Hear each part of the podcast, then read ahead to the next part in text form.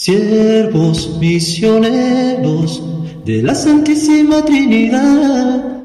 Delante de la cruz los ojos míos. En este miércoles de la tercera semana del tiempo de Cuaresma, los saluda el Padre Víctor Canela, siervo trinitario, promotor vocacional en el país de México. Estén llorando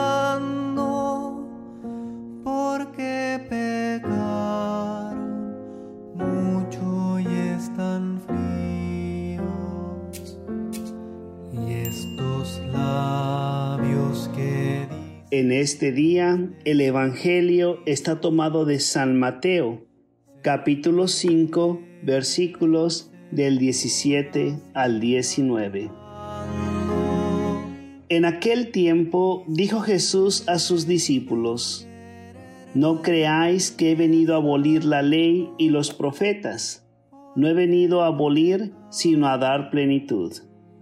En verdad os digo, que antes pasarán el cielo y la tierra, que deje de cumplirse hasta la última letra o tilde de la ley. El que se salte uno solo de los preceptos menos importantes y se lo enseñe así a los hombres, será el menos importante en el reino de los cielos. Pero quien los cumpla y enseñe, será grande en el reino de los cielos. Palabra del Señor. Gloria a ti, Señor Jesús.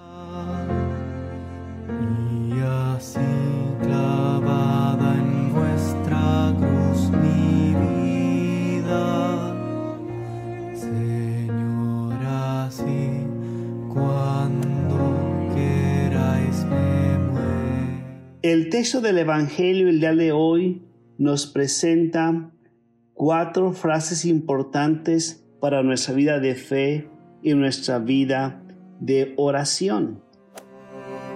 Jesús nos enseña que hay cosas esenciales que Dios da y que no pueden ser modificadas o cambiadas o abolidas.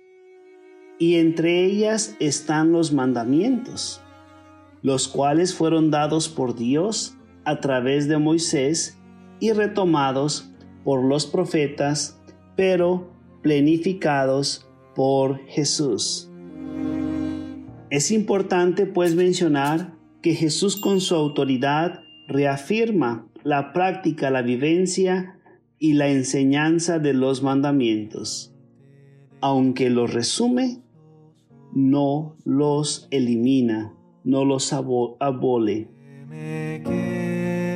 El mismo Jesús afirma que estos mandamientos deben de cumplirse hasta el fin del mundo.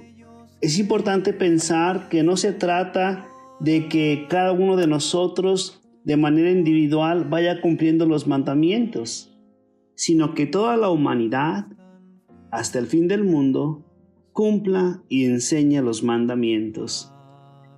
Las dos últimas afirmaciones de Jesús son muy importantes, ya que nos invitan a vivir, a cumplir y enseñar los mandamientos sin quitarles nada. Porque los seres humanos somos muy dados a quitar, a poner a un lado aquello que no nos gusta hacer o que no nos conviene. Y lo podemos hacer con mucha facilidad con los mandamientos. En la actualidad podemos hacer una lista de los mandamientos que están siendo quebrantados y enseñados de esa manera a las nuevas generaciones. Vamos a empezar con el séptimo mandamiento. El que no tranza, no avanza. El sexto mandamiento. Cuando nosotros aconsejamos a que las personas, las parejas vivan en unión libre, o proponemos o accedemos a estar en una relación con alguien que está en matrimonio, una mentira piadosa. Yo no puedo tener un hijo en este momento de mi vida. Eso me va a arruinar o nos va a arruinar nuestra vida. Cuando los esposos hacia los hijos se dirigen y dicen, no le hagas caso a tu mamá está loca, no le hagas caso a tu papá está loco.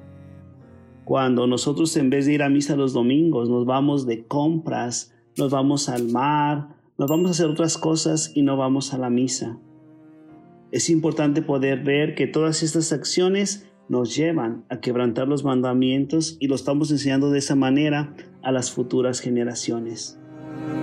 Lo más penoso de esto es que así los estamos enseñando y es triste y nos debe de dar vergüenza y sentirnos menos en el reino de Dios.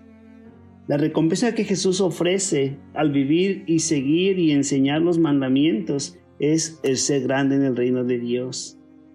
¿Qué es ser grande en el reino de Dios? El reino de Dios no tiene jerarquías, sino simplemente es estar con aquellos que hicieron la voluntad de Dios.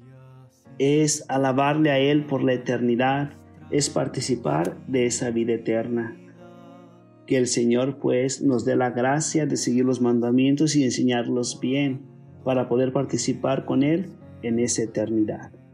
Que el Señor esté con ustedes y la bendición de Dios Todopoderoso, el Padre, el Hijo y el Espíritu Santo, diciendo sobre ustedes y los acompañe siempre. Quédense en la paz de Cristo.